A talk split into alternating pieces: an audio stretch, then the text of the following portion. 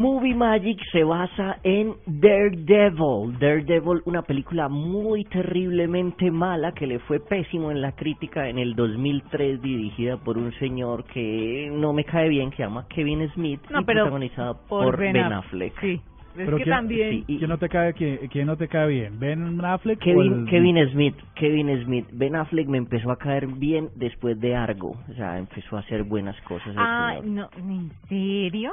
Lo que pasa es que Sí, Ben sí. Affleck es para otro tipo de cosa, pero para ser de superhéroe, digámoslo así, como era Daredevil. Pero es que ese señor es un bloque, es, o sea, es gigantesco, es gigante y tiene barbilla de superhéroe, ¿no? O sea, bien dirigido de pronto sí, y no sé si lo vieron en Perdida, en Perdida estuvo Sí. fantástico. Buenísimo. Entonces, Ay, buena no puedo creer que usted me esté hablando de pérdida, ¿cuál vieja? Perdida es ese de una señora que con ¿Que una varita con- eh, convierte gente? No.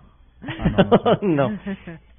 Es una película que también tiene su buen movie magic. Yo te invito a buscar Gone Girl, en inglés Gone Girl, eh, Special Effects, y vas a ver qué, qué señores tan dementes para hacer efectos especiales. O sea, to- todas las casas de perdida adentro son eh, estudio, todo es mentira, todo en esa película es mentira y todo está perfectamente cuidado y ¿En hecho con fondos en efectos especiales. Sí, búscate el video, No. está creo que en, en Vimeo. Hágame el favor y para el próximo para el próximo viernes lo trae todo resumidito.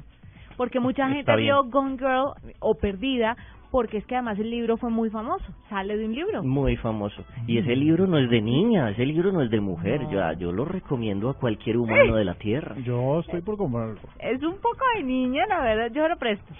Pero es un libro muy bueno y la señora está loca. Nominada a los Oscar este año, ¿no? A los Oscar, a los Golden Ro-. Rosa Inmunda. Sí. Rosa Inmunda Pike. No, no se llama Rosa Así Inmunda. se llama. Bueno, siga con el Daredevil, por favor.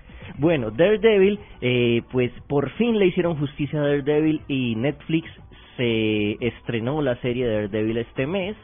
Y los ñoños estamos muy contentos porque por fin Daredevil es el superhéroe de Marvel Comics, eh, el que ahora hasta ahora es más violento y más realista. El tipo suda, el tipo sangra. En cambio ustedes ven en los Avengers que eso volean chumbimba y ni siquiera Se respiran, o sea, sí. siguen. No, nada.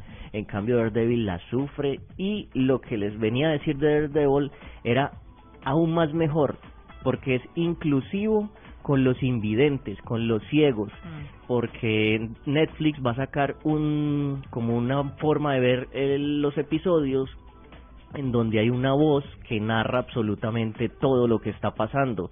Para quien no puede ver, pues le van a describir qué, cuáles son las acciones de la pantalla. Porque expliquémosle, a- principio- expliquémosle a la gente qué pasa con el personaje, Diego, los que de pronto no conozcan Sí. la historia.